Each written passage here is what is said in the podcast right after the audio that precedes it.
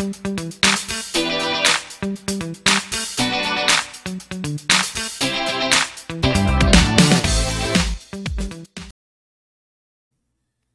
meus amores, começando mais um Prazeres Cast, o podcast da galera. Você que ainda não se inscreveu aqui no nosso canal, vem aqui embaixo, ó, dá aquele like pra gente. E nossa página no Instagram também, Prazeres Cast, o podcast da galera, tá bom? Deixa eu chamar aqui pra vocês esse cara que ele é Gogo Boy, tá estourado e Vou nem olhar pra cara dele, né? Vou embora agora.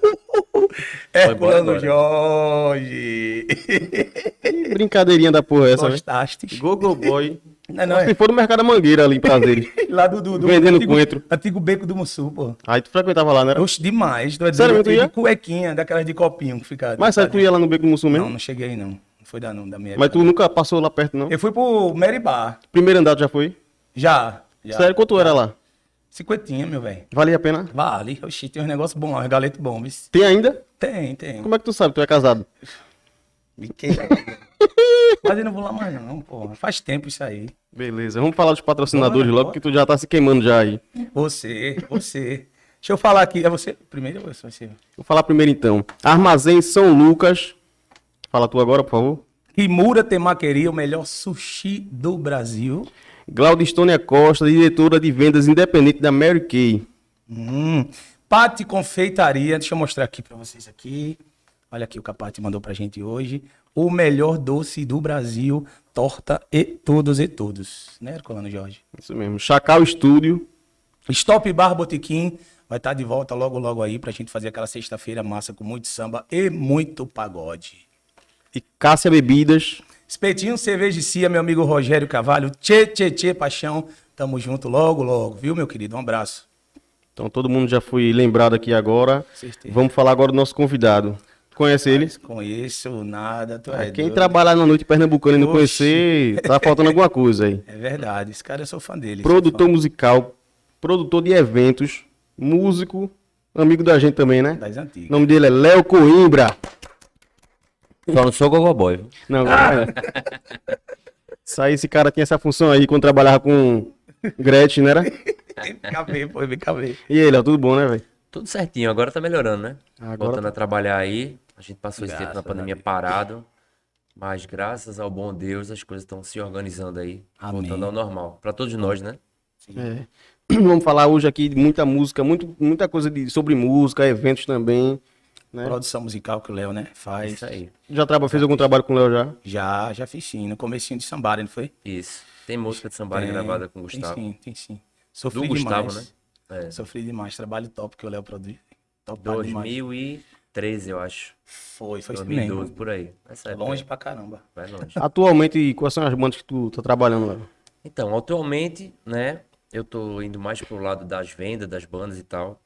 Mas eu sou produtor de Somebody Love e Rafa Mesquita, que é um cantor de forró daqui de, de Recife, que tá rodando bastante.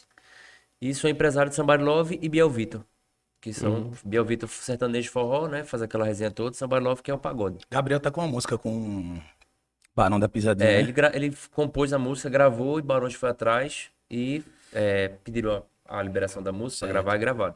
Top. Aí ele agora começou com a canetada, agora tá virado. Tá virado, né? né? Gabriel, Lançando mandar um abraço tá pro. Gabriel aí. Tamo junto, viu? E os eventos que Meu tá. cantor, Depois vem aqui, né, Biel? Marcar pra vir aqui também. Aí. Love também. A gente Isso aí. precisa conhecer o trabalho de todo mundo aqui, velho. E produção de eventos assim, quais são os eventos agora que tá, tá rolando? Então, eu tô fazendo o Samia do Visconde no domingo, lá no seu Visconde, né? E há umas duas semanas, três semanas atrás agora, eu comecei o Samia Zona Norte. Fica lá no Raiz, ali no Espinheiro. E o Samia tá bem massa lá, tá bem falado, graças a Deus. Fui com a cara e a coragem lá sozinho. E E tá graças a Deus tá dando certo. Levantando sempre a bandeira do samba, né? Que a minha bandeira sempre foi o samba. Vamos levar Gustavo Oliveira lá, né, Por Herculano? favor. Aí é uma honra. E pra quem não conhece o trabalho de Léo, né? Fala só algumas bandas que tu já passou aí já, tanto como produtor como músico, que a galera com certeza vai lembrar. Rapaz, eu sou péssimo pra lembrar todo mundo, porque assim, eu trabalhei com muita gente, mas assim, as principais que eu cheguei a tocar também, excesso de bagagem, só na morosidade, sem razão, é, Rafa Mesquita, cara, muita gente. Pega na KS, que você trabalhou também, Aí sim. Long Neck também fui Vem fui empresário, gostoso, vai quebrar. Vem Era. gostoso vai quebrar foi onde começou, né? É. Ali foi onde foi o, o início do- de tudo, de tudo mesmo, assim. Tu acha que hoje em dia as coisas, assim, pra galera da música mesmo, deu uma melhorada ou tá, tá parecido com o que era antes já? A esse tempo quando começou lá? Rapaz, eu acho que hoje tá mais fácil porque a era digital veio pra, pra engrandecer, ou então, engrandecer não, pra igualar, né? Antigamente você, pra fazer um trabalho num, com uma música, estourar uma música, você gastava muito dinheiro pra gravar um CD, você tinha que ter muito dinheiro pra fazer cópia, pra ir pra rádio, nem se fala. Hoje em dia, o cara grava um CD em casa e joga na internet Até e pra- arrisca a sorte, né? Até pro músico aprender a tocar também hoje em dia é muito É, mais fácil, é, né? Totalmente. O acesso de Muito. conteúdo, até pra comprar um instrumento hoje em dia é mais fácil. Tudo é muito mais fácil. eu lembro quando a gente tocava lá, quando o Léo produzia Pegada KS, a gente tocava, mas tipo, eu tocava bateria, mas não tinha uma bateria realmente. Tinha só o que precisava levar pros cantos só. Então até isso era difícil de estudar porque não tinha. né? Exatamente. Eu comecei assim também. Quando eu comecei com Vem Gostoso é Quebrar, que eu era road da banda, é, o tecladista tinha saído na época, e eu era muito amigo dos meninos. Gente, era, aquele eu era o road chato, que ficava indo pro ensaio, eles ficavam pedindo pra parar de tocar, não sei o que, aquela resenha. E quando eu comecei, não sabia nada de música, eu me ó, aprende a fazer os solos aqui. A banda tem um teclado, foi com um teclado aí.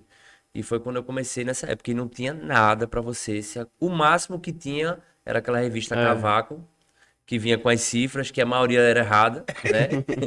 que você não sabia nada, né? Tinha o desenho das notas, mas hoje em dia é muito mais fácil. Hoje em dia você aprende tudo no YouTube, você bota lá a música, tem até o cara ensinando É. como é que você toca a música, os acordes bonitinho e tal, muito mais fácil. Hoje tá muito mais fácil. E hoje em dia, acho que a questão de produção musical tá mais fácil para se trabalhar ou tá mais difícil? Assim? Questão de, de, de ter acesso, até do próprio músico realmente, como tá falando. Como o músico tem acesso a muito material hoje em dia, acho que até para receber o conselho de, de um produtor e tal, assim, receber um, alguma coisa que seja dita, fica mais difícil do cara. Que o cara já tem uma, uma noção também de. Antes não, antes o cara não tinha uma noção tão grande, né? O cara respeitava mais. É, eu falo que assim, tem pessoas que conseguem realmente sobressair, aprender a fazer o som em casa. Tem pessoas que acham que estão sabendo, né? Que vão fazer as coisas. Produtor se tornou mais difícil por conta disso. Principalmente questão de preço, você cobrar, cara, quanto é o valor pra você produzir um CD? O cara é X. Ah, cara, mas o cara. Eu pago tanto X pro cara gravar o CD todinho só no teclado. Aí o cara faz Só lá, em né? casa, é. Tem a diferença da sonoridade. Hoje em dia, até nesse negócio do forró, do piseiro mesmo, Uhum. o cara grava tudo em casa. então, Realmente, para alguns produtores que trabalham nessa área, tá mais fácil, que é a área digital. O cara nem aparece lá, o cara manda música, grava em casa. Mas assim, daquela, daquele processo antigo de o cara vai pro estúdio e grava a bateria certinho, tudinho, depois. Só os grandes mesmo é que, fazem. E até os grandes, às vezes, botam os músicos dentro do estúdio, mas em relação financeira, eu acho que tá um pouco mais difícil. Tá um pouco não, tá bem mais difícil. Até por questão também do VS também, né? Que É. a maioria da galera tá usando VS e, e, querendo ou não, tem uma certa demanda grande também. Que tu vai comprar de alguém um VS que já tá pronto já. Né? Eu, eu, eu, a- as bandas que eu produzo, acho que você sabe disso desde o começo, eu sempre prezei uma coisa que eu aprendi no excesso, que era cada banda ter uma cara, né, uma característica. Identidade. Eu produzo identidade, isso aí. Eu produzo Rafa Mesquita, por exemplo, Somebody Love. Então, assim, a gente não, não copia arranjo de nada. Assim, os- todos os solos são diferentes, os timbres das coisas são diferentes. Sendo melhor, sendo pior, são diferentes. É, e é. assim, essa onda dos versos comprados que as bandas fazem, assim, eles tocam a música igual a música que é. Tá certo? Tá. Se o show do cara for bom, se o artista for Mas não bom. tem uma identidade, né? Mas não, é difícil criar uma identidade, muito difícil. É quase impossível, na verdade. Uhum. A identidade é só o artista mesmo que vai dar a identidade dele, mas assim, a sonoridade fica muito difícil. É muito, muito fica muito igual, né? Tem uma história com o Léo aí que eu tenho que contar essa história, velho. Cuidado. Eu gosto dessas- eu gosto Cuidado. Não, não, é uma história legal. Depois a gente vai fazer, lembrar de, de fazer outra história aí, mas tem uma história com o Léo do Fusca, velho. Que essa história. Sempre que vai viajar de van pra algum canto, eu tenho que contar essa história. Quando toca alguma coisa, meu irmão, teve uma história lá com o Léo, um negócio desse aqui, que foi bronca, velho. Tu lembra a história do. Fusca? Da, do Tacarona? Sim. Lembro demais, pô. Conta direto essa história. gente trabalhava, trabalhava com o Léo, né? Léo era empresário e produtor de, de pegar a KS. Aí Léo, e Léo tocava em excesso no tempo. Aí daqui a pouco, do nada, Léo apareceu com, no, ensaio lá com um Fusca branco. Isso. Bonito, agora é lindão, Fusca, lindão. Com Fusca. Comprei o Fusca, não tinha nem habilitação. Chegou com o Fusca lá no ensaio. Foi. Aí tinha que passar pro nome dele, o Fusca, né? Aí ele, Herculano, vamos fazer lá a vistoria no Shopping Tacaruna lá. Então, beleza, fui pra casa dele. Quando chegou lá, o Fusca já não pegou, já. Já, ele tentando ligar, o Fusca não pegar, foi. Aí passou um cara, um bêbado lá na rua, não foi? Foi. Aí esse bicho chama, fala aí, pô. A- esse, esse meu Fusca Foi, foi o primeiro carro que eu comprei, né?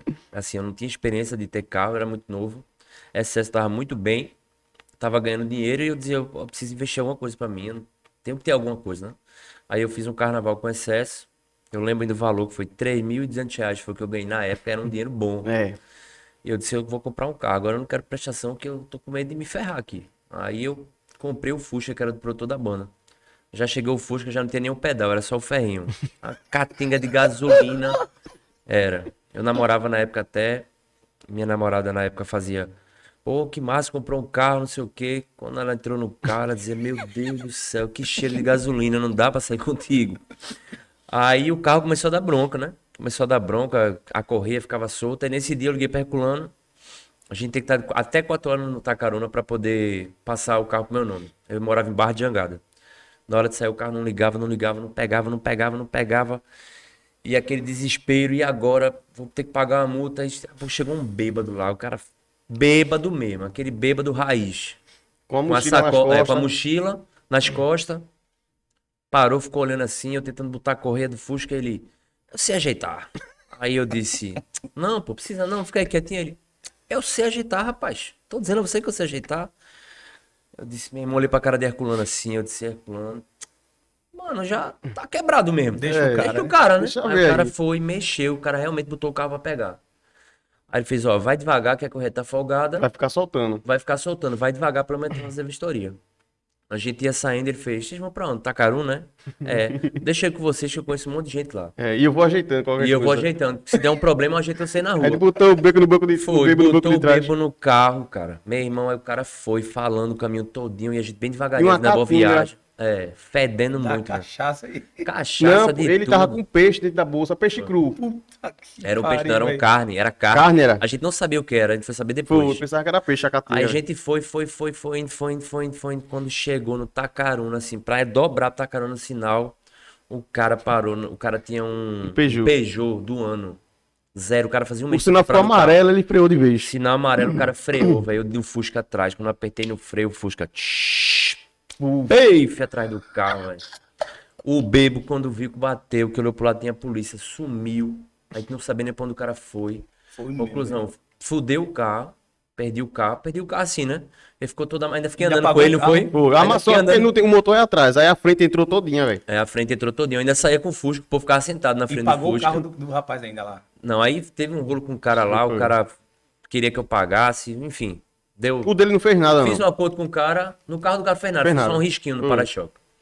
Mas aí perdi, perdi o carro, o carro ficou lá parado, ficou um mês parado E o bebo foi embora, de gato, deixou a bolsa com as carnes podres dentro do Fusca. cartinga. Eu vou ser preso. Eu tava com medo de abrir a bolsa do cara, porque eu disse, meu irmão, o que, que esse cara tem na bolsa? Quando abriram eram umas carnes que ela tinha comprado na hora pra levar pra casa, esqueceu, velho. Desesperado. foi, Foi, Aí ficou o carro lá, ficou parado um tempão, depois vendi o cara, tinha um ferro velho, passei o carro pra frente. E nunca mais o cara tem um Fusca. Eu prefiro andar de ônibus e de Uber, Fusca porque deu Fusca velho. jamais. Foi triste. nenhum. A gente tem uma pergunta aqui que a gente batizou a pergunta como pergunta Cris Oliver. Cris o quê? Cris Oliver, o nome da pergunta é pergunta Cris Oliver. Vai Cris ter em todo o programa essa pergunta. Pergunta Cris Oliver, que a pergunta é: Como é que foi o início que você começou a tocar? é porque Cris Oliver ele veio semana passada aqui. Aí ele disse que era muito chato quando o podcast começava assim, que a pessoa perguntava: Como é que foi teu início? Disse, mas a ideia daqui é a gente saber o início, que tipo, eu já sei o que Léo é quando tá tocando, eu sei o que Gustavo é quando tá tocando, não sei como é quando era criança, quando ele começou e tal. Aí eu batizei a pergunta como pergunta Cris Oliver. Mas é uma pergunta que o cara trabalha com música, é uma pergunta É uma normal, pergunta que tem que normal. saber, velho. Aí eu queria saber de lá como foi Eu não vou ficar com raiva dessa pergunta. Não, não. Como é que fica com raiva? É só ele só. Então, é, minha mãe era pianista. minha mãe era pianista, não era profissional, ela brincava em casa e tal. E eu, com 5 anos de idade, é, tinha um piano em casa e eu, minha mãe percebeu que quando tocava é, propaganda, eu ia pro piano e eu ficava na- com o dedo achando as notas. E isso fazia, não fazia certo, né? Mas assim. E ela perguntou: Você quer fazer piano? Eu tinha uns 5 anos, 6 anos. Ela tinha uma professora que era uma professora de conservatório, dava aula particular. Eu morava no Paraná na época. E aí comecei a fazer aula com a professora, fiz uns dois anos de aula. Quando meu avô faleceu, a gente voltou para Recife. Inclusive a professora queria que eu ficasse morando com ela lá. Não, não quero perder esse aluno, não quero, não quero. E quando eu vim para Recife, estava com uns oito anos, é. Aí eu não queria mais saber de nada. Queria saber de música, porque eu, quando a gente veio para cá, é, quando minha mãe vendeu a casa lá, uma da, um do- dos pagamentos foi um teclado. Foi aí que eu descobri que Papai Noel não existia. Porque minha mãe tinha dito. Na aqui época- do lado. a gente se mudou no, no final, de, final do ano, era começo de dezembro, e minha mãe falou: Olha, Papai Noel trouxe presente pra você adiantado, que a gente vai se mudar e não sabe se vai ter você aqui. Aí eu fiquei feliz da vida. Quando a gente chegou aqui, eu descobri que o cara tinha pedido o teclado de volta e deu o dinheiro. Aí minha mãe contou que o Papai Noel não existia, que era o pagamento, chorei que só pô. Mas enfim, aí vim pra cá, parei com música, não queria saber de música, queria jogar Isso bola, praia. anos? Tinha uns oito, de 5 para os 8 anos. 8 anos foi quando eu vim pra cá. E aí fiquei aqui, me batizei mormon. Fui mormon com uns 11 Não anos. sabia disso, bicho. É, não sabia, né? Poucas pessoas sabem disso. Virei mormon, igreja, igreja, Mas igreja. Qual foi a influência pra tu virar mormon? Já tinha gente da A família? influência foi o- o- os missionários ir lá na sua casa e ficar lá, né? Todo dia, né? É, minha mãe já conhecia a religião assim. Eu Uhum. era católico, mas minha mãe já conhecia. E aí começaram lá em casa, começaram aí, começaram aí. Minha mãe se batizou, comecei Uhum. a ir pra igreja e tal, vou. E comecei a gostar. Passei- fiquei dos 11 até os 19 anos eu frequentava. Aí, Gravatinha, tudinho. gravatinha, todo Coisinha domingo. linda, né? Domingo era dia da família, é. Assim, zero álcool, nada. Até porque eu era novo também. Uhum. Mas assim, minha- o meu ciclo de amizade era só igreja. Era só igreja. Tanto que, pulando um pouquinho mais na frente, quando eu comecei a tocar com Sem Razão, eu ia tocar de camisa de botão, porque eu não tinha roupa. Eu não tinha blusa normal, assim. Mas enfim, aí, num, num acampamento da igreja, que lá na igreja, todo o carnaval, eles reúnem os jovens, pro jovem ir pra festa, eles fazem um acampamento. Uhum. Eu ia muito pra acampamento de igreja também. Tu, tu foi mormon? Da, não, da presbiteriana. Pronto, esse é o acampamento da igreja. E lá, no acampamento, num acampamento que eu fui, eu conheci Edson e Emerson, que são do shot sertanejo hoje. Eles tinham um grupo de pagode que era na Gandaia, que depois virou Vem Gostoso Requebrar. E eu vi os caras lá tocando pagode, não sei o que e tal. E eu disse, oxi, o que é isso aqui, pô? Cavaquinho e tal. E tinha o Ganzai, e eu não sabia, só gostava de música eletrônica e música da igreja. E os caras, pagode, pagode, pagode, pagode, pagode, aquela alegria, aquela alegria. E eu comecei a escutar, acabou o acampamento, fiz amizade com os caras, comecei a andar com eles. Eles eram mais velhos. Como era da igreja, minha mãe deixava andar com eles. E eu comecei a andar com eles, andar, andar, andar. Isso virgem ainda, não era? E muito. Ah, só pra lembrar. Totalmente, totalmente. Até porque na igreja você só poderia namorar a partir de 16 anos. Então, assim, tinha os namorinhos da igreja, mas nada demais. Era beijinho, Três selinho, toquinhos, né? é, bitoquinha. Três toquinhos, como é três toquinhos? Isso aí era longe. Tu é Isso aí doido, não pode existia. Não, isso aí o senhor condena. Não, pô, três toquinhos assim, ó. Deixa eu falar. Eita, foi mal. Isso aí nem existe, isso nem passava na minha cabeça, na verdade. Aí comecei a andar com eles. Eles tinham essa banda pequena que ensaiava numa garagem. E eu comecei pros ensaios, e era justamente o chato. Chegar lá e tava lá e ficava tocando. Chegou uma época até que fui proibido de ir pro ensaio. Mano, tu não vem pro ensaio mais não, que tá muito chato, velho. Chato da porra. Aí foi passando, aí os meninos foram se organizando, aí entrou a empresária na época, aí começou a tocar ali pelo Souza Leão, aquelas festas no Santa Colégio, né? Maria, começou a fazer aquelas festinhas, a banda mudou de nome começou a crescer um pouquinho. Nessa, nessa transição, aí foi quando o tecladista começou a dar problema, e os meninos, mano, aprende teclado, pô, volta a tocar, tu não já fez piano, volta, volta, volta, volta. E eu queria tocar percussão, né? Eu queria tocar rebolo, queria tocar pandeiro, queria ficar na frente, porque eu disse, os tecladistas ficam lá atrás. Vai ficar na frente, pô. Não, Se fosse hoje em dia no piseiro, hein? fosse hoje em É. dia no piseiro, hein? Hoje em dia era sucesso. Se eu soubesse disso há, há 20 anos atrás. Mas aí é, comecei a- começou isso, minha mãe dava, minha mãe era professora, dava aula de reforço. E na minha, no meu colégio tinha um cara que dava aula ó, lá de piano, de teclado. E ela, ele era casado com uma mulher, precisava dar aula de reforço, ela trocou. Dá aula pro meu filho e eu dou aula para sua esposa. Aí eu fiz um mês e meio de aula de teclado, que eu aprendi escala maior, é, acorde maior, acorde menor e sétima. Pronto, foi o que eu aprendi nessas aulas. E a escala de dó maior e a escala de dó menor. Pronto, foi isso que eu aprendi. Aí, com isso, eu consegui, eu conseguia botar os acordes com nas, pelas revistinhas. Mi maior com sétima. Aí eu comecei a estudar e tal. E aí o tecladista realmente saiu da banda. Eu- esse pessoal da, da banda era muito influente, era muito mormon ainda naquela época. Teve um dia que teve um baile da igreja. E os meninos disseram, vai ter ensaio. Quem não for pro ensaio tá fora da banda. Aí saiu o tecladista mais dois, foi quando eu entrei. E no começo os caras ficavam, não, fica fazendo os solos aqui, a gente vai fazendo shows, mas não se, não se preocupa se quem dizer se é que tu é ruim, pô. Se é que tu é ruim, É onda mesmo. era assim mesmo. Não escuta não, pô, deixa isso pra lá e tal. Isso foi ficando na minha cabeça. Isso, é um caramba, que eu vou ser ruim, velho. Vou não. Aí comecei a ficar em casa, ficava encaixando rádio, tirando música. Eu não posso ficar pra trás, não posso ficar pra trás, não posso, não posso, não posso, não posso. Desse, nessa transição aí, minha mãe comprou o meu teclado. Que aí foi quando eu disse, não, agora... Qual Cássio? É, eu comp... era um Não tem- B50, Mas era era um. Yamaha B50, Yamaha já. um Yamaha, Yamaha que era já aquele era, teclado de ritmo. Que na época eu queria tocar com. é, Tem um cara que toca em prazer direto, que é Valmir Souza. Era o Grande cara Valmir. Valmir, toca Valmir. violão pra caramba É. e tal. Eu ia pro bar pra ficar vendo ele tocar. E ele falava, compra o teclado de ritmo pra tocar comigo no bar. E aí comecei a estudar, estudar, estudar, comecei a estudar, estudar. Tu viu que as coisas tudo levava tu pro teclado de ritmo, não era? Era. Na, é- na época era tudo assim. O que voltou hoje, né? É, era pra tu ser um light dos, dos teclados hoje. Era aquele bicho, uh, como é o nome dele? É, é, Frank Aguiar. Frank Aguiar, imagina. Frank Aguiar. Tu com o cabelinho assim, ó, Frank Aguiar. Eu cantando sempre foi horrível. Aí pronto. Daí fui pra aí, depois fui, fui- como eu já tava com teclado, foi na época que minha mãe tinha perdido emprego e tal. Aí tava numa situação bem difícil em casa. E aí fui chamado pra Sem Razão, pra fazer carnaval com Sem Razão. Tem até uma história engraçada desse do Sem Razão que eu entrei no carnaval. Na época o cachê das bandas era em média tipo 10, 15 reais. Eu nem recebia isso nessa banda. Que a gente juntava o dinheiro do mês todo e dava. Um Sem mês conta. dava 6,78, que dividia igualzinho assim. Não dava pra nada. Era mais porque gostava de tocar mesmo.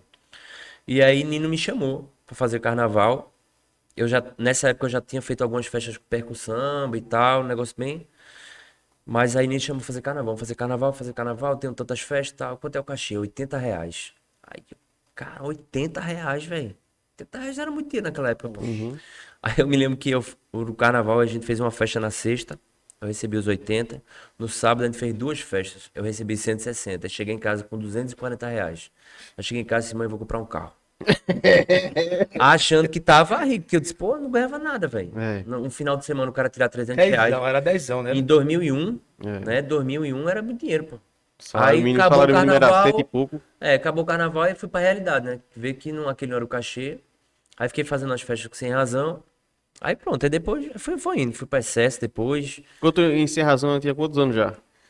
Foi Que eu pertinho. saí- Não, quando entrou em Sem Razão. Sem razão, eu acho que foi 2001, 2000. Eu passei uns dois anos lá. Passou Foi na dois- época que Sem Razão estourou. Ele gravou um CD, o Amarelo, que foi lá no Bacanaê, que era 10 anos sem razão. Que na pirataria rodou bastante. Aí Sem Razão Eu fazia lembro, eu lembro desse CD. 12 festas por semana. Era, a banda estourou bastante. Então, eu saí de Sem Razão, fui pra Excesso, quando Sem Razão tava no auge e Excesso tava começando. Que eu queria um aumento de cachê, queria um aumento de cachê, que aumento de cachê. Nessa época eu já tava estudando muito, porque eu tinha colado com o Pablo. Era Pablo, Vidinha e Rafa. Era, A gente andava sempre junto, a gente estudava muito, toda semana estudava. Aí foi com os caras que eu aprendi acorde, dissonância, improviso, né? Como montar as coisas e tal. E daí aí foi quando eu disse, não, a ISS me chamou, era pra, eu ganhava 20 reais sem razão, a ISS ia me pagar 30. Aí eu disse, oxe, eu vou me embora daqui agora. Mas certo não teve teste nem nada, não. Já chamou já certo já. Não, eu já fui certo. Já, já não, não tinha E tecladista. os caras estavam começando também, né? É, os caras estavam começando a rodar, né? Naquela época era Sem Razão, Padangue, é, SS tava entrando ainda, era, era a cor do samba, Uhum. era aquela galera mais antiga. E aí fui pro Excesso, E na cara e na coragem. Quantos anos lá em excesso? Excesso passei seis anos, seis anos. Gravasse quantos DVD lá, Léo? Eu gravei três DVDs e meio, que eu fiz o, o quarto, foi, ele foi dividido em duas partes, né? Que foi Noronha e teve o, o outro. Foi assim que eu saí da banda. Tinha pedido pra sair da banda. Aí, quando eu saí, duas semanas depois foi o DVD, já tinha saído. Aí pronto, depois fui embora. Rodar. E com, como produtor musical, qual foi a primeira banda? Primeira banda que eu produtor foi pegar a KS. Você pegaram a KS Pegar a KS foi a primeira banda que eu tive. Através de Guga. Google Excesso, tá, excesso estourado, né? Na época. Que estourou bastante mesmo assim. Uhum. Aí um dia eu fui numa lanchonete, lá em Barra de Angara, quando eu morava, e chegou o Guga. Aquele jeitão dele, né? Já pra, pra frente. Porque, cara, sou teu fã, sou teu fã, sou teu fã, sou teu fã, me dá um estoque, me dá um estoque. Me dá um estoque, me dá teu telefone. Aí eu, pô, anota aí meu telefone. Aí ele começou a me ligar, velho. Vem aqui em casa, vem aqui em casa, pô, me dá um estoque, me dá um estoque. eu não sei o Era bababá. toque demais. Meu irmão ligou muito, ele ligava muito, velho, ligava todo dia, velho. Aí ele me ligou. E um dia, um dia de tarde, assim, mano, vem aqui, eu quero aprender um solo, um negócio de excesso aqui. Eu disse, meu irmão, eu vou, velho. Não custa nada, vou dar uma força pro cara. Aí fui lá, cheguei lá, tava ele e Tony, que é meu amigo até hoje. É. Tocava violão. Fui lá, passei uma música pro cara, e os caras disseram, ó, a gente vai ter um show hoje. Era uma quinta-feira, vai ter um show lá no Anchieta, o Colégio Anchieta. Vamos com a gente.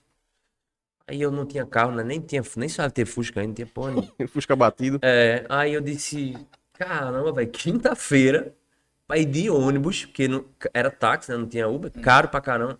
Pra ir de ônibus com esses caras pro show. Meu irmão, eu vou, velho. Não tô fazendo nada, eu vou. Chegou lá no colégio, meu irmão, não tinha som, não tinha nada. Eu disse, Vocês vão tocar aqui mesmo. Tinha nada, tinha nada. Aí tinha o som da ca... do, do colégio, que era aquele som que o cara anuncia, né? Bora, todo mundo entrar, fila tal. E os caras montaram lá, os caras bagunça, o show, uma zona. O, o Rode era dançarino da banda. Irmão, loucura, aquela, aquela coisa bem. Parece que a gente Bizarro, fez um né? pagode roda aqui, juntou os caras e bora tocar. Aí quando acabou o show, os caras vieram falar, e aí, o que é que tu achou do show? e eu, desde essa época, eu sempre tenho um negócio de sempre ser sincero, assim, nunca fui um cara de dizer, porra, tá massa e não achar. Até hoje eu sou assim, a galera às vezes fala que eu sou chato, mas eu sempre fui assim.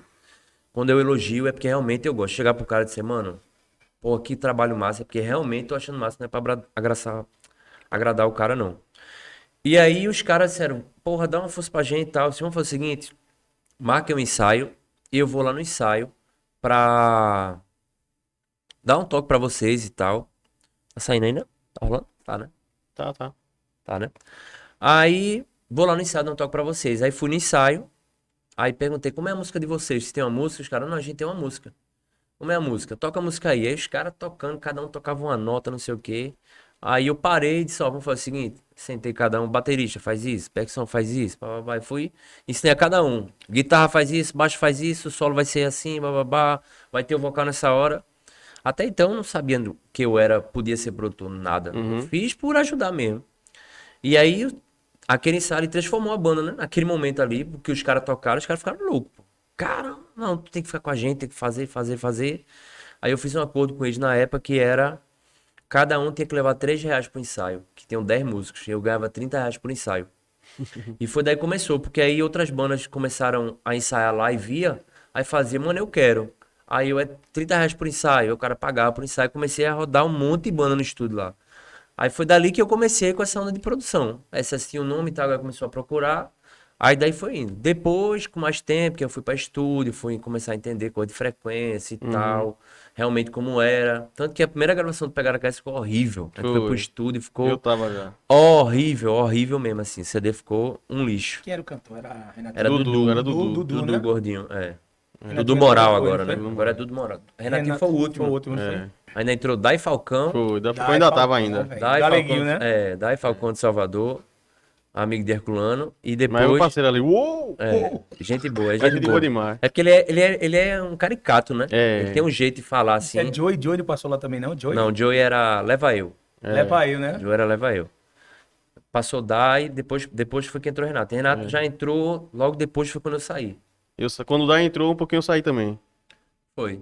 Saiu depois, Foi. foi? Foi. O Du saiu, aí Dai entrou, aí depois eu saí também. Foi, começou a rodar o mundo, né? E era resenha que eu tocava forró, no tempo já tocava forró já. É. Aí um boy que era como se fosse empresário lá da banda, não era? Ele era só, ele era só produtor. Aí me conheceu tocando e tal, aí ele não tem um baterista ali pra trazer. Aí eu nem conhecia, não sabia, não gostava nem de, de, de swingueira, de pagode. Aí fui lá, chegou lá e tava Léo lá no ensaio. Não, tu vai fazer só isso aqui, ó. Isso aqui no pedal, isso aqui, pronto. Aí ensaiou, foi. Foi. E os caras lá, tipo, tocavam que nem ele falou, os caras pagavam pra Léo produzir e tudo. Né? E eu já cheguei já, não, vamos ver um cachezinho aí pra, pra ficar tocando também? O cachê dos músicos era 10 reais e o de Herculano era 25. Era. Era o que ganhava mais na banda, era Herculano. As outras bandas que já tinham nome já era mesmo cachê que o meu também, os caras ganhavam, tá ligado? É. Assim, não assim, né? A gente fala Já tem. 25 hoje, o cara fala, mesmo, É. 25 mais assim, Mas 25 era de- reais No tempo, há é. muito tempo, né? E os caras, o salário mínimo era cento e pouco. O cara fazia cento a e banda tinha, de semana. tinha 10 músicos no tempo lá, eram nove sócios e só eu contratado. Só. É. Todo não é sócio. estrela. Teve um momento que a gente, pra gente poder fazer essa divisão, né, que era muito sócio, eu falei, ó, a gente vai gravar um CD e quem tiver dinheiro pra bancar vira sócio. Aí ficou cinco, não foi? Aí ficou, foram, Quatro. Ficaram sete. Depois saíram dois. Foi. Ficaram sete. Aí foi juntando, cada um, cada um foi dando dinheiro e tal. Eu lembro até que Dudu, coitado, era o cantor, queria ser sócio, não tinha dinheiro. Foi. A gente fazia, Dudu, infelizmente, sócio é isso, velho. A gente sabia nada. Sócio é isso, velho. Ou tem dinheiro ou não tem. É. Eu também tava começando, sabia, sabia nada. foi a escola ali, não foi? Pegaram a KS foi a primeira banda que eu fui produtor, a primeira banda que eu fui empresário. Empresário também. Foi onde ali eu come... Que na verdade sabia de nada também. Não sabia de Uhum. nada. Levou um pouquinho calote. por acaso, né? Levou um pouquinho calote. É, eu entrei de empresário do nada, assim, porque não tinha o cara que tava não sabia de nada. Aí não tinha ninguém pra vender o show. Aí, eu disse- aí os caras, não, vai, entra. Eu disse, mano, eu não sei, velho. Não, mas entra aí. Terminou que a banda até rodou bastante, assim. Foi de interior, tocou nas casas daqui todinha. Uhum. Passou um tempo tocando no espaço aberto, né? O aula do espaço aberto, a gente tocava lá. Foi bom. Foi pra escola. Foi Hoje bom. em dia, se tiver um, um cantor, uma cantora que tá assistindo aí, que não tem experiência de palco realmente, mas canta aqui, tipo, ou então que acha que canta ou que canta bem realmente. E disser que quer, tipo, ligar pra tu, Léo, quero produzir, fazer um, montar meu projeto. Como é o esquema? Tu, é a pessoa realmente, tu vai ver se a pessoa tem talento pra aquilo, ou se a pessoa, mesmo que não tenha talento, disser, tipo, mas eu sou esforçado, eu vou tentar conseguir, quero, vamos tentar junto, tu. Então, hoje, hoje em dia, o meu trabalho principal hoje tá mais nos eventos, né? Uhum. eu dei uma, me dei uma chave na minha vida em relação a isso. Porque assim, eu não estava conseguindo fazer tudo. Que é músico, produtor, empresário de banda e, e produtor de evento. Então, tava, tá, che- chegou no momento que eu não estava conseguindo fazer tudo direito. Porque, tipo, eu tenho um evento no domingo e eu não posso ir no domingo porque eu tenho um show, entendeu? Ou durante a semana eu tenho que ter uma reunião e não posso ir porque eu tenho produções e tal. E eu não consigo fazer nada pela metade, assim. Quando eu pego, eu digo, ó, eu vou fazer ali, aquele negócio vai acontecer. Como eu já sou empresário de Somebody Love e eu já produzo a banda, então, e eu também trabalho com o Rafa, vou continuar essa produção musical fora dos palcos. Então, hoje em dia, eu tô meio que saindo. A não ser trabalhos pontuais, que é tipo, pô, velho, eu quero gravar um CD, eu quero gravar um DVD, eu vou fazer aquele trabalho só aquele ali, mas acompanhamento de banda como eu fazia antigamente, de fechava, era Viajar, usa- né? é, não, era de, de montar repertório mesmo. É, Vamos fechar zero. aqui do zero, pegava a banda do zero, a gente montava o repertório do zero, aí fazia um acordo de no mínimo três meses e tal. Hoje em dia eu não tô fazendo. E pra show também, enquanto. e pra show É. conferir também se tava certo. Ia pro tava. show pra ver se estava tudo certo, organizava a produção, o que é que tava errado, tudinho. Hoje em dia eu não tô conseguindo fazer isso, já faz, já faz um tempo. Por conta dessa, dessa, dessa correria, as coisas mudaram muito, assim, muito digital, tá muito eletrônico, muito piseiro, muita coisa. Que não é muito minha praia. Minha praia mais é banda mesmo, né? É baixo, é bateria, é, é os caras no acústico ali fazendo, fazendo a onda. Mas tem muita gente boa na cidade que, que faz, que, que faz esse trabalho. E não tem que desistir, não. Tem que ir atrás, pô. Tem que sair lançando, lançando, lançando, lançando, na hora dá certo. Tem Mas tu acha que é uma pessoa que, que não, não tenha realmente afinação e tal, ela estudando e se capacitando, ela consegue chegar num, num- nível bom? Então, eu, eu sou da, da filosofia que é o seguinte: é, aprender, todo mundo vai aprender, entendeu? Uhum. Se você quiser aprender a fazer esse doce, você não sabe nada de cozinha, mas se você estudar, você vai aprender a fazer o doce. Agora, tem gente que tem o dom, entendeu? Tem gente que vai pegar e vai fazer numa praticidade muito mais fácil, entendeu? Né? O cara, um cantor, né? um cantor, tem cada gente que desde criança que já canta afinado Já e canta, canta bem. Tem gente que não é cantor, estuda pra isso. Vai, fono, aula de canto e vai, vai. E uma hora ele vai chegar lá no momento. Não pode não ter a facilidade Uhum. de uma pessoa que tem um dom já. Mas ele consegue, qualquer um consegue, como instrumento também. E assim, eu, é, principalmente pra música, não só pra música, mas pra tudo, mas assim, você mais novo, você aprende mais fácil que mais velho, né? Você começar depois de mais velho, se torna um pouco mais difícil. Isso é comprovado até. Mas se a pessoa quiser, ah, estuda, estuda, estuda, estuda, estuda, uma hora vai dar certo. Não, não tem como, se não estudar, se você quiser ser médico agora, você, você, eu vou fazer, eu quero estudar mesmo, eu querer, né? Eu vou começar uma faculdade aqui, eu vou estudar, uma hora você vai virar médico. Tem gente que vai ter um jeito mais fácil de chegar lá pra mexer com bisturi, mas vai dar certo. Se você queria ser ginecologista, só pra ver esse gorinho nu aqui, ó. Vixe, Uhum. tu é doido, é feio demais. Deixa eu dar um salve. Léo, tu também produziu Simara, se não me engano, em Simara, não foi? Simara. Simara Pires, né? Simara Limão, Pires. não foi? Conta pra gente aí como é que foi aquele, aquele, a produção lá. Rapaz, Simara foi um desafio grande, porque eu sempre fui fã de Limão com uma dessas bandas de forró. Eu sou dessa época, né? Gosto muito mesmo de forró das antigas. Além de pagode, eu gosto muito de forró das antigas, gosto muito de música internacional antiga. E Alan, que é Alan de, de Boa, Falando de boa. me chamou, como falou, né? Ó, Simara vai fazer um. Foi não, bicho. Tu... Bota. Eu peguei ali na, na cozinha aqui do estúdio, eu pra peguei aí, uma, uma Né? Só colher. traz uma, tá ligado? Não tá ali na cozinha, eu passei lá, peguei, botei no bolso e vou comer aqui um doce de pata, né? Pata é bronca, não tem como resistir não, né não, Cris? Chris Oliver. Valeu, continua, foi mal. Aí, é, Alan chegou e falou, ó, tem uma cantora que ela tá, nos tá nos Estados Unidos, não, ela tava na, na Europa. Ela tava em algum, algum país fora. E lá ela tá precisando gravar um show pra poder ela tocar com playback lá. Aí eu disse, pô, que massa, quem é? Ele falou, Simara Pires. Aí eu disse, mentira, pô. Ele é, não, eu nem acredito, velho. Aí, vamos, vamos, sentou pra conversar. Aí dessa conversa a gente fez, uma, fez um acordo que a gente ia fazer esse show. 30, mu- 30, foram 33 músicas e dessas TTs 15 a gente tirou um CD. Aí foi tipo assim, loucura total, porque ela, ela tava aqui já e ela já ia embora em poucos dias. Aí a gente peguei os músicos, tranquei três dias no estúdio e bora, música tal, bora, aqui, vai fazer solo aqui, bora, pau, pronto. Aí saiu gravando, uma atrás da outra. Foi maratona pesada mesmo, assim. Agora no final ficou muito bom. Eu, particularmente, gostei muito. Foi um dos melhores que eu fiz, assim, dos CDs que produzi. Trabalho dela, né? Eu gostei muito mesmo do dela. Ela, e você, você tá no estúdio lá e ela cantando as músicas de 1900 e bolinha que você escutava pequeno, e ela cantando e o cara olhando pra ela assim, caramba. Eu sou forrozeiro, tu é também forrozeiro, né? É, verdade. Verdade. Eu sou forrozeiro, eu só fui ser pagodeiro porque meu pai me deu um cavaquinho. Se ele tivesse me dado uma guitarra, eu ia tocar forró. Eu, quando era pequeno, eu gostava de house. Porque as, as boatezinhas de colégio e tal era house, né? Tuts, tuts, É, tuts. era, era o que eu gostava. Virei pagodeiro por causa dos meninos.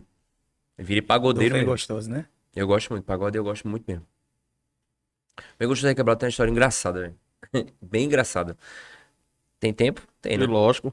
A gente começando a banda e tal, aí apareceu, um- a gente tava na escola, não no seu canto, né? Ligou o Edson pra mim, que era o cantor. Léo, ó, se organiza aqui de noite, a gente vai abrir o show de Exalta Samba lá no Asa Branca, do Cabo. A gente, eu nunca tinha visto um artista grande perto, né?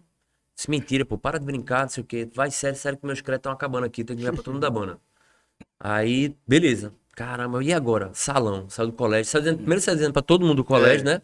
Vai abrir, só abrir o show da exaltação, blá, blá, vamos pro salão de tarde, cortar cabelo, pintar, que na época a gente tava com cabelo de louro, não sei o quê. Fui na cidade, comprei anel dourado, que os pagodeiros dão anel e corrente, né? Dourado e tal. Comprava aquele relógio que depois de um tempo caía a cor. E a calça virava, é. Aí tem as roupas, né? Aí, to- Aí a gente foi-se embora, se encontrou, frisado danado. Vamos embora, Asa Branca do Cabo. Todo mundo feliz, pagode na van.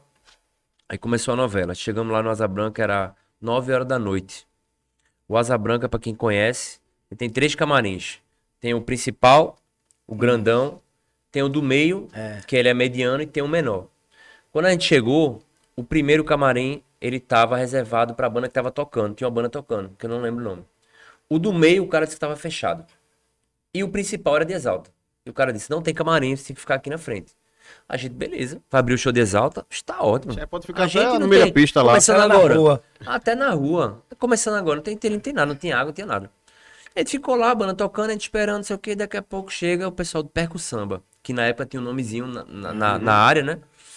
Os caras chegaram, e aí, aí, aí. A gente não tinha muito intimidade com os caras na época. Quando vem, chega o produto da festa, a chave do camarim. Os caras entram no camarim do meio que tava fechado. Aí a gente já começou a ficar puto, né?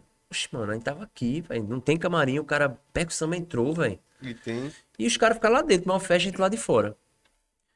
Chegou um pessoal do fã clube com um bolo, que era aniversário de alguém da banda e tal. Aí os caras ficaram com pena da gente.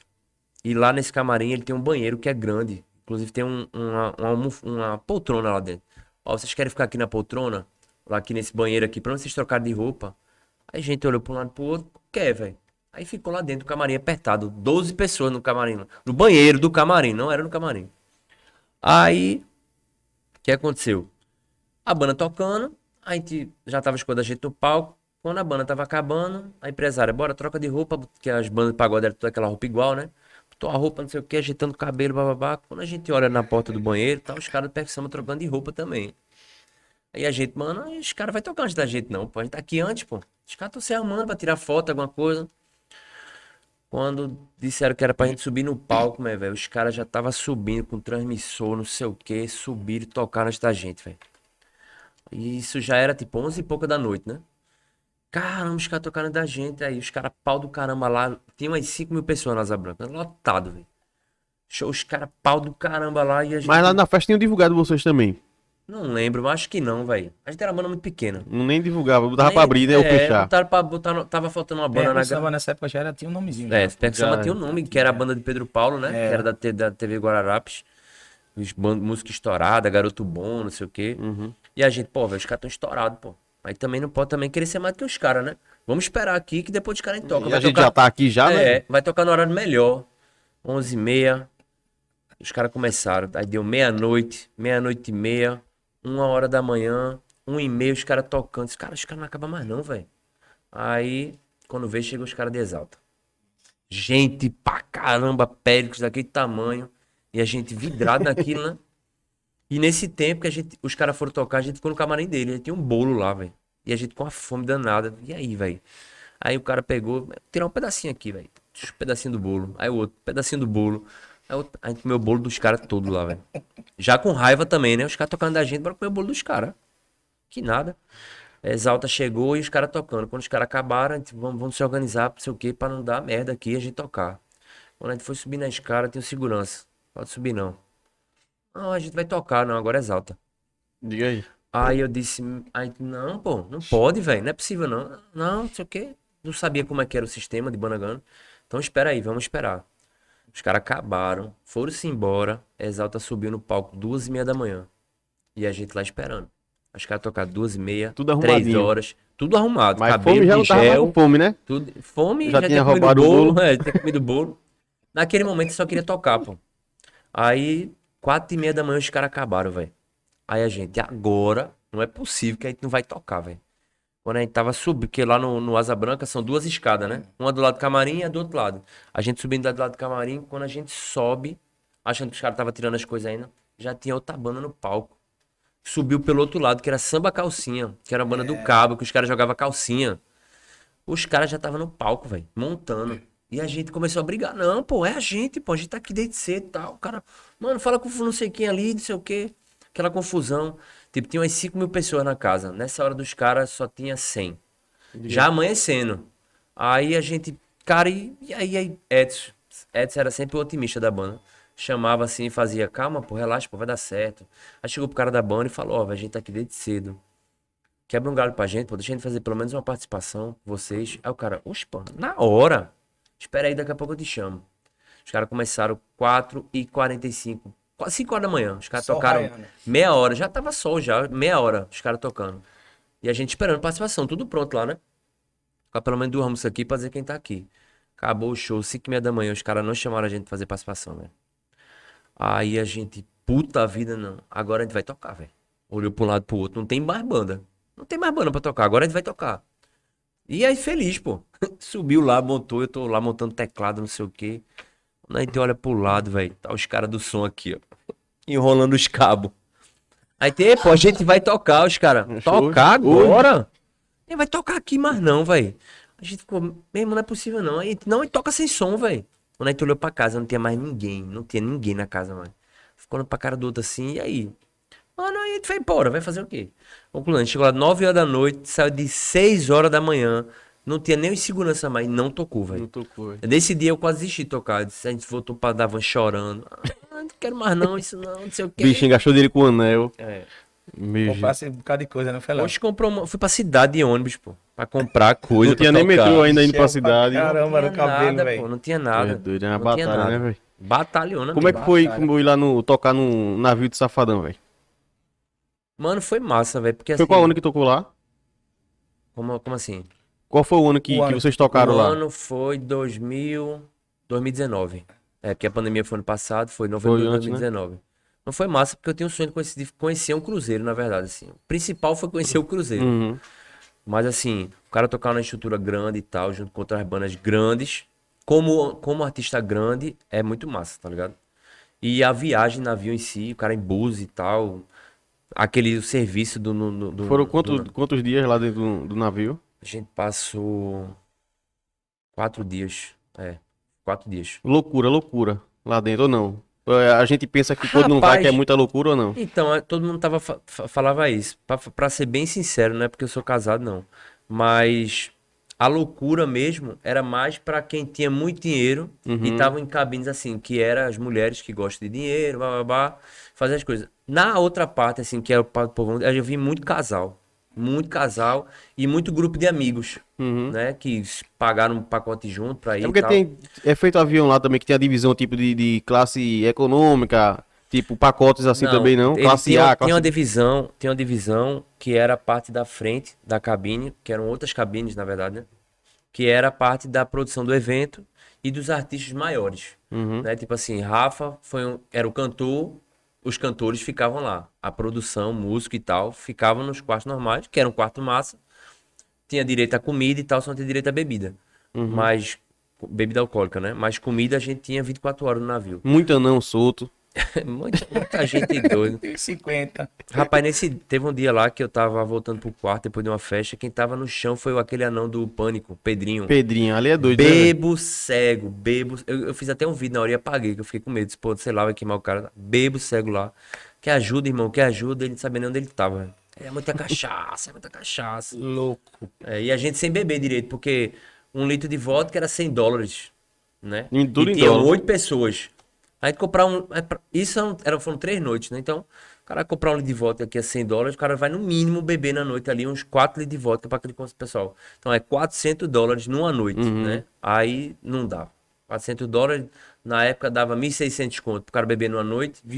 No- É. Na situação que a gente tava na época, não, não, segura aí, vamos ficar por aqui. É Red Bull, porque Red Bull era, era, era livre.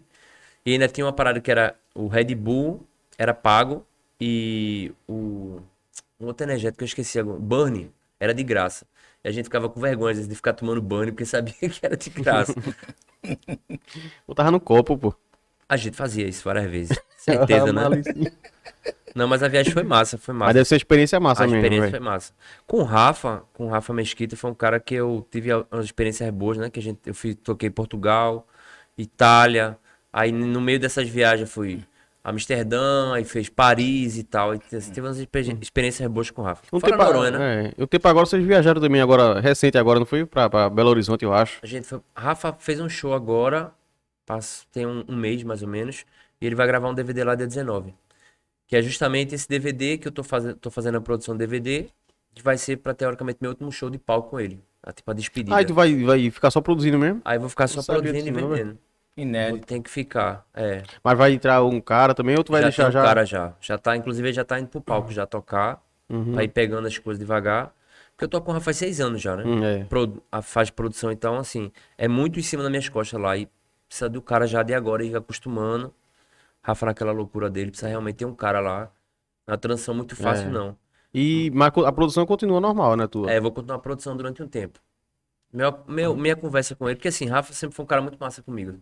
Sempre me ajudou muito e eu eu pedi pra sair da banda em novembro do ano passado. E aí ele pediu pra eu ficar até o final do ano.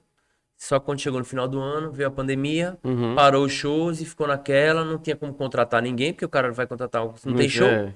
Aí uma festinha outra que aparecia, eu fui fazendo, aí bota música nova, eu fui fazendo. Mas aí nessa volta agora realmente me, me encurralou de uma forma que eu não consigo mais, não tô conseguindo mais dar atenção. Ou eu faço uma coisa ou eu faço outra.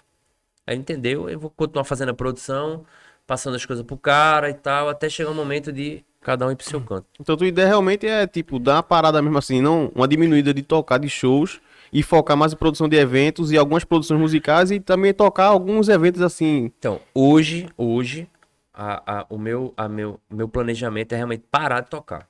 Uhum. Agora vai ser pelo menos por um tempo. Possa ser que mais na frente, ninguém sabe as necessidades da gente, É. né? o que é que vai acontecer.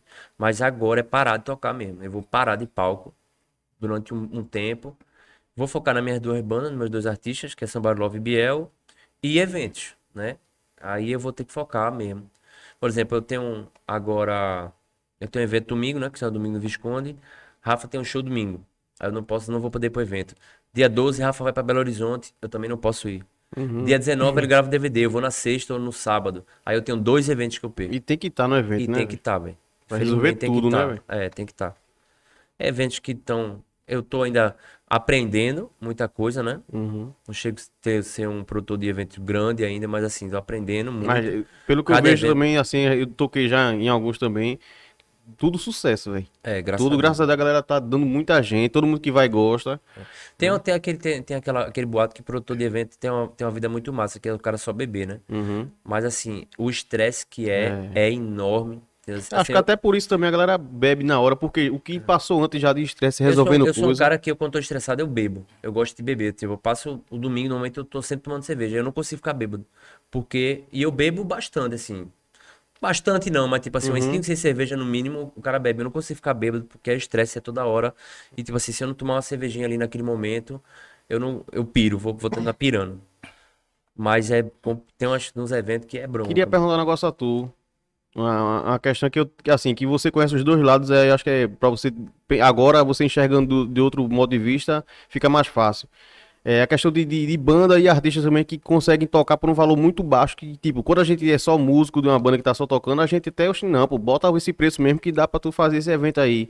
E hoje em dia, tu, como contratante, que vê um artista que tá tocando lá no teu evento, que pede, não, tu nem, tu, ó, quanto é teu cachê? E o cara cobra um valor bem, bem baixo, mesmo, abaixo do mercado, que tu sabe que é abaixo do mercado. E esse mesmo artista, artista depois quer dobrar o cachê. Fica uma situação meio difícil, né? Então, é, tem um. Para o contratante de, da- do- de festa, assim, um eu cara que escutei- trabalha com eu evento. escutei uma vez de, de um cara que eu acho muito inteligente. Já foi meu sócio também, que é Fábio Trindade, né, da Loura. Uhum. E ele fala uma coisa que eu acho muito certo. Não existe artista caro, tá? É, você pode pagar 300 reais pra um cara e achar que tá barato e o cara não levar ninguém pro seu evento, tá ligado? Você pode pagar 2 mil o cara se pagar. Ou 10 mil, que seja lá que seja. É, eu, nos meus eventos, isso eu acho que várias pessoas podem dizer, eu já fechei várias vezes cachê com um cara e na hora pagar mais. Eu já fiz várias vezes. Não só com músico, mas como cara de som, segurança, várias vezes, já fiz várias vezes. Sempre que eu vejo que o evento tá bom, eu sempre faço isso pra ajudar todo mundo. Tem situações e situações. Tem situações que eu preciso de uma banda mais barata para complementar uma grade, né? Que assim, eu tenho uma banda principal e eu preciso de uma banda para completar, complementar aquela grade. E eu, não- e eu tenho um, um teto para chegar no valor e eu vou atrás das bandas daquele valor. O que cada banda cobra, que tem esse, esse boato de ah, vai queimar o mercado e tal, não sei o quê. Eu acho que é uma coisa muito delicada porque cada um sabe onde o cara aperta, sabe? Às vezes o cara quer tocar por mil reais, mas ninguém paga mil reais e o cara precisa tocar por 600 reais, entendeu? E o cara fala, ah, é muito pouco. 500. Eu contratei um dia desse, um cara foi 300 reais, tá ligado? Ele e um cara de violão. Posso dizer que é barato, que é caro. Quem, cada um que sabe a sua necessidade. Eu liguei pro cara, quanto é, quanto é pra tocar? O cara é X. Beleza, tá contratado. Eu não vou ser um cara que vou ficar. Não, então, o contratante acho que não tem nem muito a ver com isso. Tô falando assim, o cara que, pronto, o cara falou contigo, cobrou 300 pra ir tocar. Ele, vamos dizer que tu fechou com ele quatro shows por esse valor. Ele tocou quatro shows por esse valor. Aí quando for no quinto que tu for fechar, ele disse, ó, Léo, agora é 600, porque eu vou com a banda toda. Então, aí eu, aí eu vou ter que analisar o que é que o cara cresceu nesse momento, entendeu? Então, mas se, é que eu tô que é que falando, cara- se era só pra complementar uma grade e o valor tava legal, se ele, depois ele dobrou o valor e, tipo, é só pra complementar também, já não é mais interessante. Mas veja só, se um cara, o cara me cobrou 300 reais pra tocar no evento, fez os quatro eventos, mas durante esse mês que ele fez esses eventos, ele cresceu dentro da cidade, criou um público e o público começou e puxou do cara, ele valorizou o trabalho dele e eu, e eu acho justo que chegar e dobrar. Até porque nesse, nesse, nesses valores que você fala, são valores muito pequenos. Mas, tipo assim, se o cara realmente cresceu e ele vai vender pro, pro meu evento, tá ligado? Pô, esse cara tá aqui agora e tá levando gente pra caramba. Eu acho que vale a pena. Agora, se o cara aumentou do nada, tipo assim, agora o meu cachê é tanto, aí o cara vai analisar e vai dizer, tipo, ah, na maioria das vezes o cara vai dizer, pô, O cara infelizmente não é, eu tenho outra nesse valor É. também aí que eu consigo também. acontece direto. Acontece direto. Eu o acho cara que- vai fechar a grade e o cara vai analisar, né? Uhum. Porque uma coisa que eu aprendi, que é. Acho que vo- vocês são músicos, não, não devem nem saber. Às vezes até a foto que o artista usa influencia na hora de fechar, sabe? Uhum. O cara vai fechar, pô, vamos botar esse artista porque a foto dele tá, é assim, ou vai complementar mais com essa arte, tá ligado? Você trabalha com Letícia, já aconteceu, de vamos botar Letícia pra tua mulher na arte. Entendeu? Acontece, Somebody Love, às vezes tem problema porque não quer botar os três. E tem gente que fala, ah, não vou botar nessa festa porque são três caras. Então, tem várias coisas envolvidas na hora do cara fechar a grade, entendeu? Quem é que vai complementar? Né? A gente faz o domingo lá, o domingo lá quem faz é Somebody Love. Então, esse domingo agora Somebody Love não, vai, não, não tocou. Então, o que é que a gente vai botar? Então, a gente vai botar long neck. Então, a gente precisa botar um, um artista de forró sertanejo que tem um nome maior. Então, quem é que a gente vai? Vai para as opções. Aí, escolheu Elton. Entendeu? Então, vai e vai na média de preço. Eu acho que o mercado aqui em Pernambuco ainda, assim, é ainda um pouco fechado pra, pra mulher, pra cantora, pra... Eu Ou acho, não? Ou porque não tem realmente uma não. demanda grande? Eu acho que eu acho que a- as mulheres elas não sabem o que estão perdendo. Porque hoje uma mulher vir com um trabalho assim, de forró de sertanejo, sei lá, Uhum. eu acho que aqui dentro, não no Brasil, mas aqui dentro só no diferencial. Porque se você for botar aí, não tem, só tem só com esse Letícia. Que tá rodando nesse É cartel Silvana que a gente Letícia trabalha, né? Que eu, quando eu falo assim, esse cartel, né? Uhum. É, são as boates, As Boa boates, Viagem, os prin- principais circuito, eventos que né? tem, né? Os circuitos, as festas grandes. A única que tem é ela. Não tem mais ninguém. De banda de pagode. Não tem uma cantora de pagode. Eu fiquei sabendo que Raíssa Bacelar agora vai fazer um projeto de pagode. Mas não tem. Então, de repente, dê certo. Tudo depende de quem é que vai por Uhum. trás, né? É muito difícil você entrar em Recife assim. Muita gente fala comigo, pô, me dá uma, dá uma Pra força, banda me dá nova uma moral também, né? e tal. Independente. É, mas é, é difícil porque a galera cobra social, quer que o cara vê- olha o Instagram, vê como é que tá o trabalho do cara. o- até o produtor de evento também, ele já tem uma certa credibilidade com quem já trabalhou também, sabe que chega no horário, sabe Exatamente, que não vai é. atrasar, né? Que tudo. Tudo Que vai levar conta, uma galera também que acompanha, Tudo isso conta. que vai divulgar o evento também, que tudo isso conta, né, Tudo também. isso conta, tudo isso conta. É, não Pra, adianta. pra mim foi um desafio, assim, eu começar.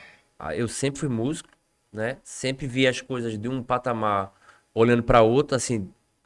O produtor de evento era um cara totalmente longe da minha realidade. Quando eu passei essa chave, eu comecei a entender muita coisa, assim. Coisas que eu achava frescura, do, do tipo do cara chegar numa festa e ir no buffet e não falar com ninguém, tá Uhum. ligado? Besteiras, assim, que eu achava, que besteira, pô, o cara tá, quer, tá querendo me botar pra baixo. Depois eu comecei a entender que não, porque tem regras, tem, É. tem protocolos pra você fazer, não é tudo tão simples. Uma consumação de banda. que o cara também, fala, né? pô, bicho, a festa do cara tá estourada, o cara não quer me dar uma cerveja. Mas ele não sabe o que é que tá rolando ali por trás. Qual foi a negociação que teve, tá ligado? O que é que o produtor que contratou ele, se ele tem bar, ou se ele só tem bilheteria, ou se ele tem os dois, qual é o acordo que tem, e o cara não sabe. Passei Tem mesmo, de 2010 a 2012, eu passei tocando em orquestra, né? Casamento, tudinho assim, que foi outra escola também. E eu via isso realmente. Eu pensava também que, não, tem um buffet ali, pô. to- Nem todo mundo aqui vai comer. É, qual o problema da gente lá comer também? Mas realmente, quando já fecha um, um buffet de casamento, fecha com a. Tipo, são quantos músicos na banda? São 10, são 8. Já, eles pagam por isso também, entendeu? Por cada um que vai. Ou então paga pra não jantar. Mas se for é permitido jantar, realmente, já tá pago pra você jantar ali por cabeça, realmente, velho. É contado, né? É. Tudo, tudo, tudo tem regras e tudo tem exceções também. Tipo, meus contratos com as bandas, pra, principalmente para eventos eh, particulares, tem lá no contrato que tem que ter uma mesa posta pra banda comer. Não precisa ser no buffet, pode ser no staff, não tem problema. Mas tem que ter essa comida. Mas tem gente que liga e fala, ó, eu não tenho uma mesa. Beleza, mas pelo menos a comida vai ter. Mas já aconteceu de caso, e, ó, meu custo tá tanto, eu não tenho como dar comida pra vocês. Infelizmente, não tenho. No outro dia eu tenho mais dois shows. Eu vou deixar de fazer? Não, vamos lá, vamos fazer, vamos lá. Tem gente, tem canto que não. E eu falo, ó, preciso realmente dessa alimentação e tal. Mas já trabalhei com banda de chegar lá e o cara lá vai lá, mete a mão no buffet e tal, e leva reclamação e dá errado. Aí queima a banda, o cara não sabe nem por quê. Se um, um artista que tá, tá no mercado aí agora, até que já, ou que tá começando, ou que já tem um trabalho já desenvolvido já, chegar agora e disser, Léo Coimbra, eu quero que você seja meu empresário também. Léo tá aberto pra essa negociação ou no momento quer focar nos que já não, tem? no momento eu só, só trabalho com essas duas bandas. Assim, é uma banda de pagode. Na verdade, eu sempre tive isso, né? Uhum. Desde o tempo pegar a KS, eu tinha pegar a KS, depois foi long neck. Aí long neck era long neck Vi- Vila Vila Sertaneja. Sertaneja, toquei né? também. Saudoso Gera. Obrigado. Que era. Você tocou também. É, era Bruninho Farias, que é outro, Uhum, e Gera que faleceu. E era long neck, eram dois. E depois veio Somebody Love e agora com, com Biel Vitor, que era Gabriel Vitor, agora Biel Vitor. Por, porque é, não consigo pegar mais artista, porque eu, eu não vou, eu acho que eu não vou ser sincero com outro, com outro artista, porque eu não vou conseguir me doar. Uhum. Porque eu vou ter uma grade, por exemplo, o Gabriel tá com dois shows na semana. Meu papel é ir atrás de show. E se eu tiver dois artistas do mesmo estilo, fica difícil para complementar a, artista do- a agenda do cara. Tanto no pagode como. E aí vem questão de preço e tal. Agora, eu sempre tenho parceria com vários artistas. O que acontece? O cara me liga e quer uma banda de sertanejo e fala: Ó, ó, eu quero Biel. E tal. Biel não pode, ou o valor dele não dá. Ó, você quer uma banda de quanto? Quero uma banda de tanto. Pronto. Então eu vou lá atrás das bandas, fecho, tenho a minha comissão, tanto no pagode como no, no forró, acho que Gustavo já tocou comigo assim. Ó, fechei por tanto, aqui tua minha comissão, tá bom pra você, tá. E faço com várias bandas agora. Empresariar mesmo. Tomar conta da agenda, tudinho, aí só as duas. Uhum. Pelo menos por enquanto, né? É. Ninguém sabe do futuro, É, né? Ninguém sabe, né? Ele dá uma moral a mim. Quem sabe, né? Aí quem Isso é uma proposta boa. embora, Tem um ditado que diz: quem não chora não mama, né? Não, Eu Gustavo não choro. fala nada, viu? Podcast, Ele chora e Gustavo mama. não fala nada, pô. Ele fica ele tá aqui tá- viajando, tá tá viajando. Nada, tô de boa. Sabe que é isso muito show. É, isso é verdade, é. Olha, mas Gustavo é um cara que eu admiro pra caramba. É um cara que era músico também, né? A gente sempre falava pra virar essa chave, pra virar Uhum. cantor. Inclusive, ontem tava falando de você no estúdio, conversando com o menino, que eu dizia, não é porque tá na sua frente, nem tá no seu podcast, não, mas os dois cantores, os maiores cantores de samba pra mim aqui, é, chama Telmo Santiago e Gustavo Oliveira, assim. São dois caras que eu sou fã mesmo. Canta muito, faz a resenha em qualquer canto. Onde chega, faz a E resenha. agrada a todo E mundo, agrada, né? É. eu fico feliz, velho. Vindo de agrada. você é top. Já quero que você dê a moral pra mim também, né? Empresaria aí, qualquer Quem coisa, sabe, né? Simbora, Léo Coimbra e Gustavo Oliveira, viu? Junto. Aí tá Léo, só tenho que agradecer aqui, viu, Léo? O tempo não é esse tempo tão grande, mas a gente depois marca mais vezes aí. Quer que você veja também a gente pra trazer Somebody Love, pra trazer só marcar. Biel pra cá Biel. também, viu? Só marcar. E agradecer mesmo aí pela, pela história que Tamo contou junto. aqui, pra gente História conhecer um pouco da bacana. sua história também e e saber o que vai acontecer futuramente também aí. Eu que agradeço, vocês são meus amigos pessoais de muitos anos. Fiquei muito feliz quando você me chamou, né? Quando eu vi o seu podcast, eu falei, mano, invista isso aí que é uma parada muito massa. Espero que cresça aí, que tenha várias visualizações pra dizer, olha lá, eu tava lá no comecinho, eu vou ter É. uma das primeiras entrevistas, tava lá.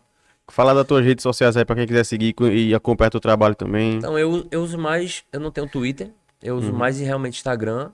Eu tenho o meu Instagram que é Leo Underline Coimbra.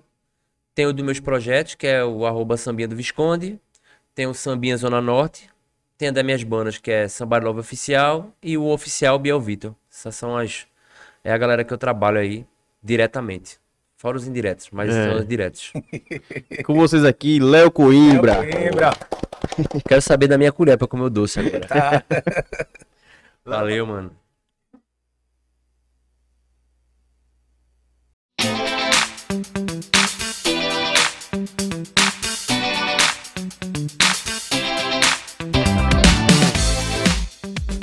Armazém São Lucas. Pensando em construir ou reformar sua casa, a melhor opção com qualidade e economia é no Armazém São Lucas. Confere as promoções lá no arroba Armazém São Lucas. Stop Bar Botequim.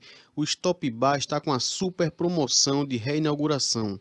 Entra no Instagram, arroba Stop Bar Botequim, para conferir todas as novidades, as promoções, a agenda, tudo que você precisa saber para aproveitar bastante. O Stop Bar fica na rua Clemente Ramos Barbosa, 443, Prazeres. Você quer ser dona do seu próprio negócio, ter flexibilidade em seus horários, ter todo o suporte que você precisa para empreender? Entre em contato com a Glaudistônia Costa, diretora de vendas independente Mary Kay, e seja uma consultora Mary Kay você tem a oportunidade de conquistar sua independência financeira, além de gerenciar seu próprio negócio. Entre em contato pelo 61 99833 6943 ou arroba Glaudistônia no Instagram e venha fazer parte do Poder Rosa. Chacal Estúdio. Quer ensaiar sua banda ou gravar com qualidade? Corre para o Chacal Estúdio, lá o atendimento é top, espaçoso e sempre estão melhorando para sua banda ensaiar com qualidade. Entra no arroba chacal underline estúdio e faz tua reserva. Kimura Temaqueria, Kimura Sushi Delivery. Funciona de domingo a domingo, das 18 horas até a meia-noite e meia. Tem festival de yakisoba, promoção de temaki e várias barcas. Pede já pelo WhatsApp 988197490 e segue no Instagram Kimura Temaqueria para não perder nenhuma novidade. Cássia Bebidas, sua cerveja super gelada e diversas opções de bebidas com o menor preço do mercado é lá em Cássia Bebidas. Você pode fazer seu pedido pelo 99 Food. Vai no Instagram, arroba Cássia Bebidas e confere tudo. Espetinho Cerveja e Cia. Seguindo o novo decreto, a música ao vivo já tá rolando de quinta a domingo. Toda sexta tem Jory Queiroz, todo sábado Gustavo Oliveira e todo domingo com Fábio Dias. Segue no Instagram, arroba Espetinho Cerveja e Cia. Pate Confeitaria. Bolo decorado e personalizado, torta, cupcake, brownie, sobremesas, maçã decorada, pirulito personalizado, doce fino, personalizado no tema e muito mais você encontra em Pate Confeitaria. Entra no arroba Patrícia Confeitaria e confere tudo.